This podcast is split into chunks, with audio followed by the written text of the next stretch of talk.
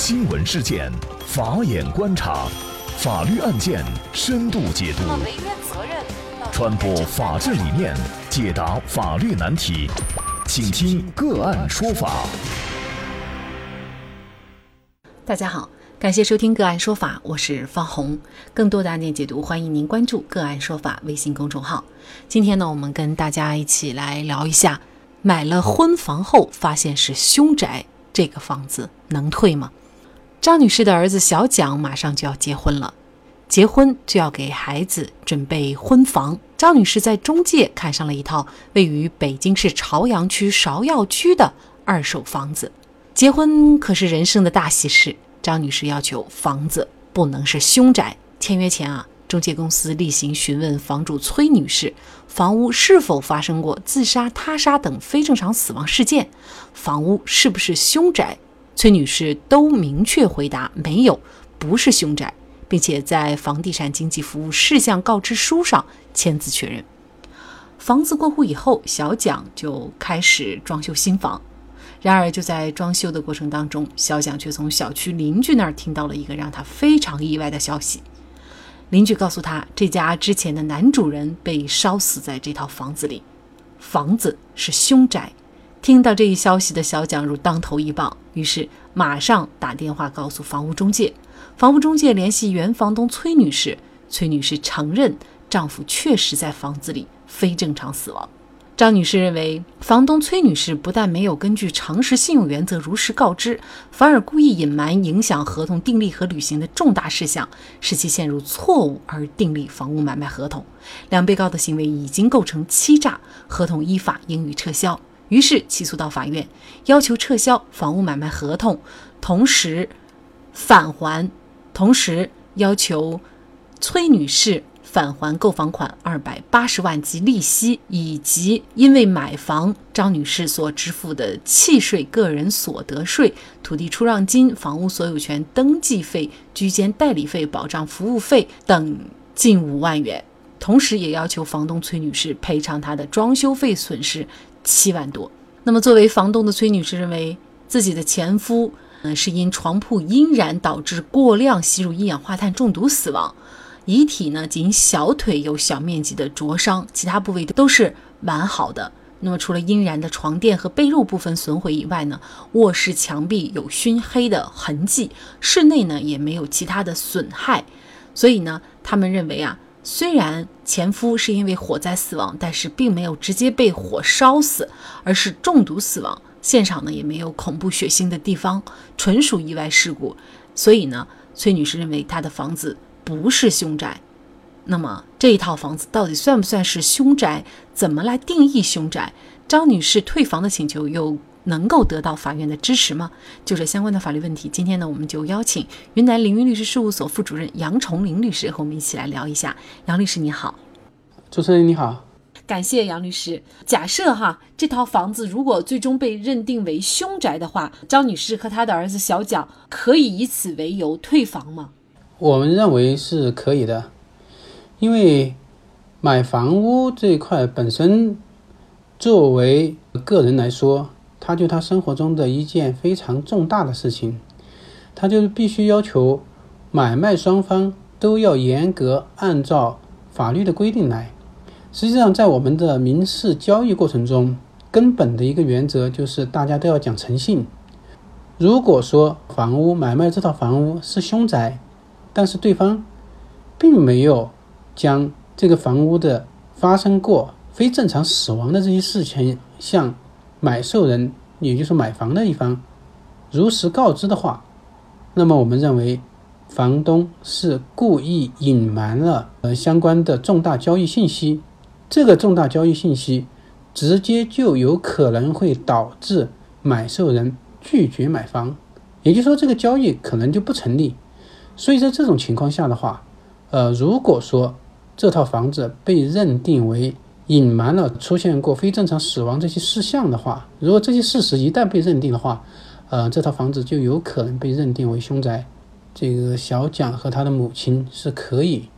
呃，起诉退房的。在这个案件当中哈，有一个双方争议的一个焦点问题，就是房子。到底是不是凶宅？因为呢，作为房东的崔女士呢，她是觉得不是凶宅，为什么呢？她是说呢，自己的老公呢，当时是因为一氧化碳中毒身亡的，他也不是自杀，也不是他杀，这只是一个意外。另外呢，法律上对于凶宅这个也没有一个具体的规定。那么通常认为呢，就是发生过自杀或者他杀这种非正常死亡的事件呢，才能认定为凶宅。而在这个案件里面呢，崔女士的丈夫呢，他是发生的意外，就是导致一氧化碳中毒的。那么，所以呢，他认为这个不是凶宅。到底怎么来认定凶宅？什么样的房子，呃，算是凶宅？高女士和小蒋购买的这个房子算不算是凶宅呢？对于凶宅这个问题啊，法律上没有明确的这个定义，什么样的情条件或情况下被认定为凶宅？但是的话，从我们日常的嗯生活。过程中，也就是说，我们大家共同生活的这个社会里面，实际上它是一个文化经过长期积淀所形成的对大普通大众的一个认识的一个评判。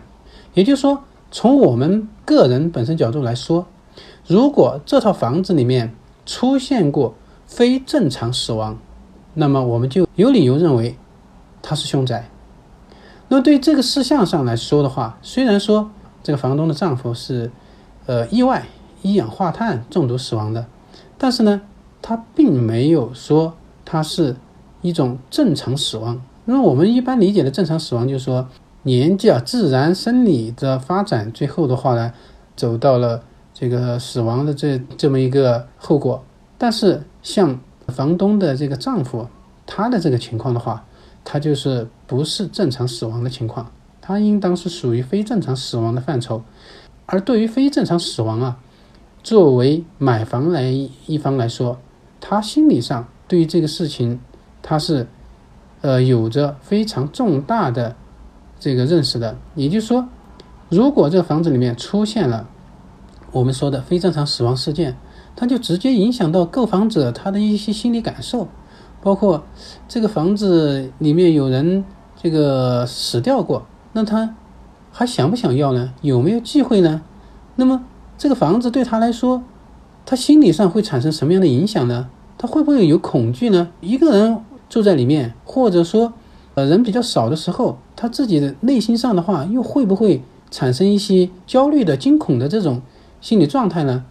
这些都会直接影响到。购房人的对这套房屋的一个看法，因为同样的这个这个购房款项，它可以有很多的选择，而不一定是会要选择呃我们这个案件里面涉及的这套房屋。因此，我觉得从非正常死亡这个范畴上来说，是可以认定这套房子是凶宅的。又何况这个是小蒋准备结婚的婚房哈，那么我们国家传统的观念就是觉得这个太不吉利了哈。对，相当不吉利啊。对，所以呢，小蒋和他的妈妈呢就要求撤销这个房屋买卖合同，同时呢还要求对方支付给他们，比如说他们已交的契税呀，还有个人所得税啊等等这些费用，同时呢还有赔偿他们装修的损失，也有七万多，因为他们已经在里面进行了一些装修的花费哈。那么是不是这所有的费用，作为崔女士都需要承担呢？这些花费的费用啊，实际上我们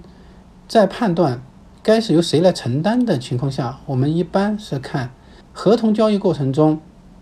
他是不是有违约行为，甚至合同交易一方是不是有过错。那很显然，这个房东崔女士来说，她隐瞒了交易的重大瑕疵。那这个重大瑕疵直接就决定了，呃，作为小蒋和他妈妈的话，他是可以不购买这套房子的，因为。他购买这个房子是有一个特殊的用途，就是为了结婚使用，作为婚房。而这个房子的话呢，恰恰又出现了我们这个普通大众不能接受的里面的非正常死亡这些事项。实际上就是刚才主持人说的，也是作作为一般的普通大众来说，这是相当忌讳的一件事儿。那么在这种情况下，作为崔女士，作为房东来说，她居然将这么重大的事项没有在。交易之前进行披露，直接影响了小蒋和他妈妈购房的真实的意思和他对这套房子用来作为婚房使用的期望。所以在这种情况下，我们认为，作为房东来说，他是违反了，他有按照法律规定这种行为，故意隐瞒重大交易信息这种行为的话，那么我们认为在某种程度上是构成欺诈的。呃，同时的话呢，它本身来说，房东的故意隐瞒行为也是一种违反诚实信用原则的表现。从合同法所规定的这个相关法律规定来说，如果说一方是以欺诈的手段使对方在违背真实意思的情况下订立合同的，那么受损害的一方有权请求法院撤销合同。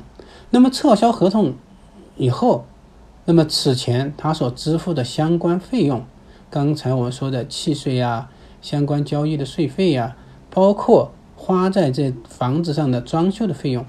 都要由呃房东崔女士来承担。关于凶宅这一个方面呢，是有书面的口头约定的，也就是小蒋他曾签订了一份房地产经纪服务事项告知书。那么告知书当中对重大瑕疵一栏呢，就载明披露房屋是否为凶宅，产权人否认交易房屋在本人持有期间发生过自杀、他杀的非正常死亡事件。那么这个是书面上有约定的，所以我们就认定它存在这个欺诈。但是呢，在有一些情况下，可能没有这个书面的约定，就是对是否是凶宅，呃，在合同上没有这样的约定，但是最后买了以后才知道是凶宅。那么这种情况下，购买房子的一方可以主张退房以及其他的损失赔偿吗？呃，是可以的，因为实际上作为呃凶宅这个事实，它是一个事实的认定，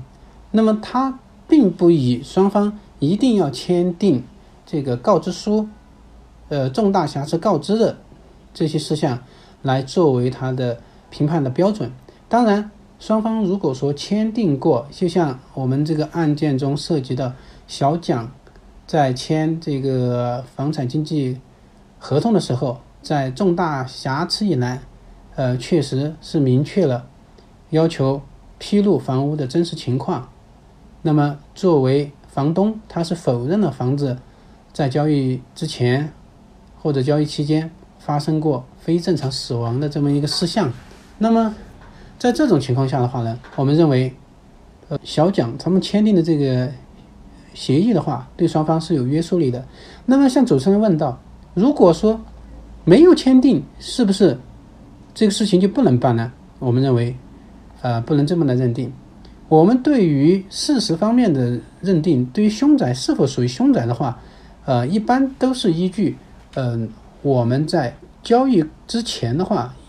作为这个出售人、房东来说，他有没有将与房子相关的一些重大的信息披露过？实际上，这就是我们合同法呃明确规定的，合同交易双方的交易过程中，房屋的出售方一定要将与房屋相关的重要信息要告知买受人。如果说没有告知的话，像凶宅，它就是没有告知的。法院在审理这个过程中，都是要从事实上认定有没有过出现过影响房屋重大交易的信息的呃事项没有披露。如果一旦有重大信息未经披露的话，实际上是可以依照法律规定，那么来呃要求退房的。所以说，呃，并不一定要以双方有明确约定作为唯一的要件。所以呢，通过这案件，其实呢，我们也会发现这个诚实信用的这样的一个原则。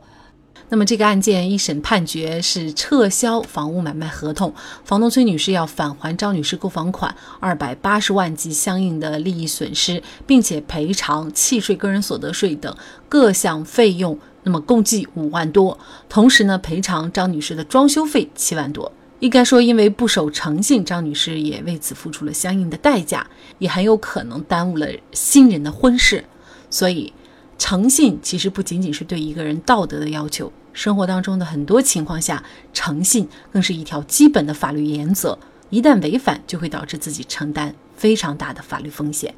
好，在这里再一次感谢云南凌云律师事务所副主任。杨崇林律师。那也欢迎大家通过关注“个案说法”的微信公众号，具体的了解我们本期案件的图文资料以及往期的精彩案例点评。另外，您在生活工作当中遇到一些法律问题，都欢迎您通过添加幺五九七四八二七四六七幺五九七四八二七四六七这部电话号码的微信号向我们进行咨询和交流。给大家提供法律问题解答的都是我们节目邀请到的嘉宾了，他们都非常的资深、专业和负责任。感谢您的收听，我们下期节目再见。